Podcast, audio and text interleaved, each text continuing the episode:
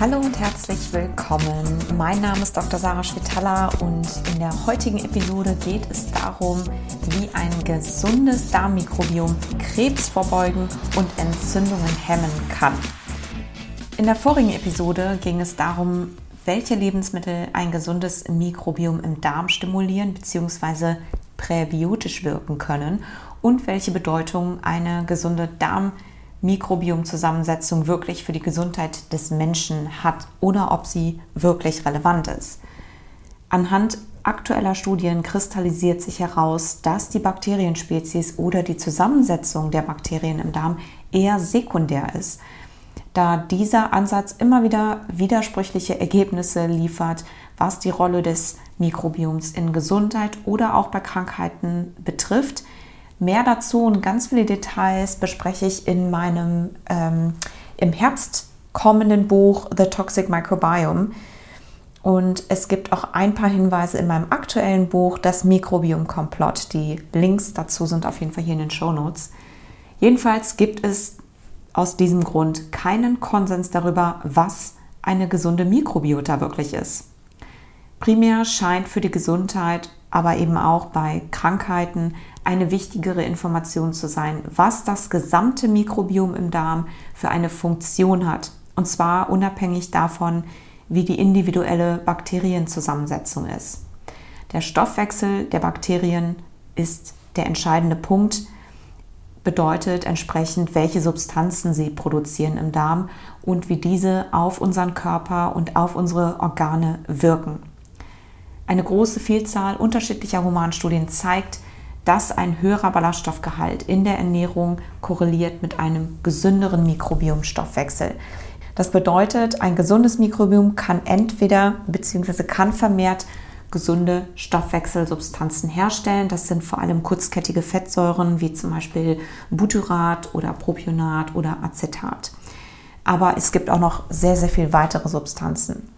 Die Substanzen dienen vorwiegend den Darmepithelzellen als Energiequelle das sind insbesondere die kurzkettigen Fettsäuren.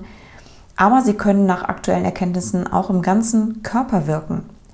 Die zellulären Rezeptoren für diese Darmbakterienmoleküle jedenfalls nachweisbar im gesamten Körper, auf all unseren Organen, in, unseren Darm, in unserem Darmgewebe, also auf unseren Darmepithelzellen, auf unseren Nerven, in unserem Immun- und äh, Muskelzellen und Fettzellen und so weiter. Ein gesunder Mikrobiomstoffwechsel kann antientzündlich wirken. Einige Studien zeigen einen Zusammenhang zwischen einem erhöhten Ballaststoffgehalt in der Ernährung und einer Mikrobiota, die vermehrt gesundheitsförderliche kurzkettige Fettsäuremoleküle herstellt, sowie einem verringerten oder verringerten Entzündungsmarkern im Blutplasma und einem verbesserten Blutdruck in Prädiabetikern und in übergewichtigen Patienten. Damit fördert also eine ballaststoffreiche Ernährung einen gesunden Darmflorastoffwechsel und hat gleichzeitig damit einen entzündungshemmenden Effekt auf den Menschen.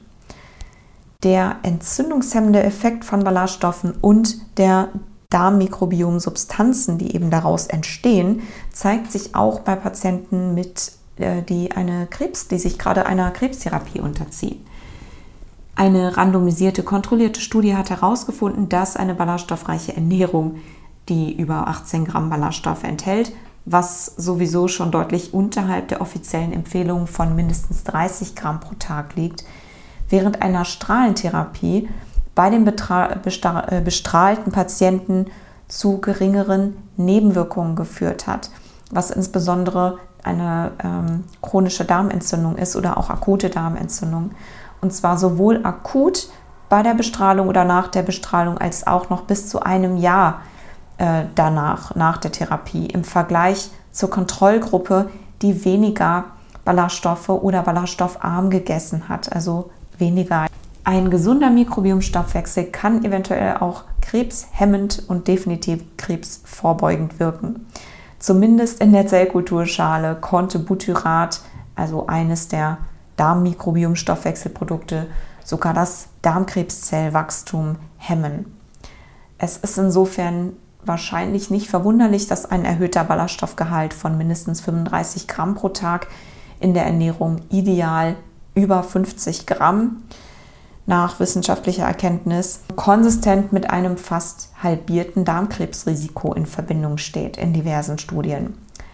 Ein signifikant geringeres Krebsrisiko und auch eine geringere Sterblichkeit ist am konsistentesten zu beobachten bei den Menschen, die täglich Vollkorngetreide essen.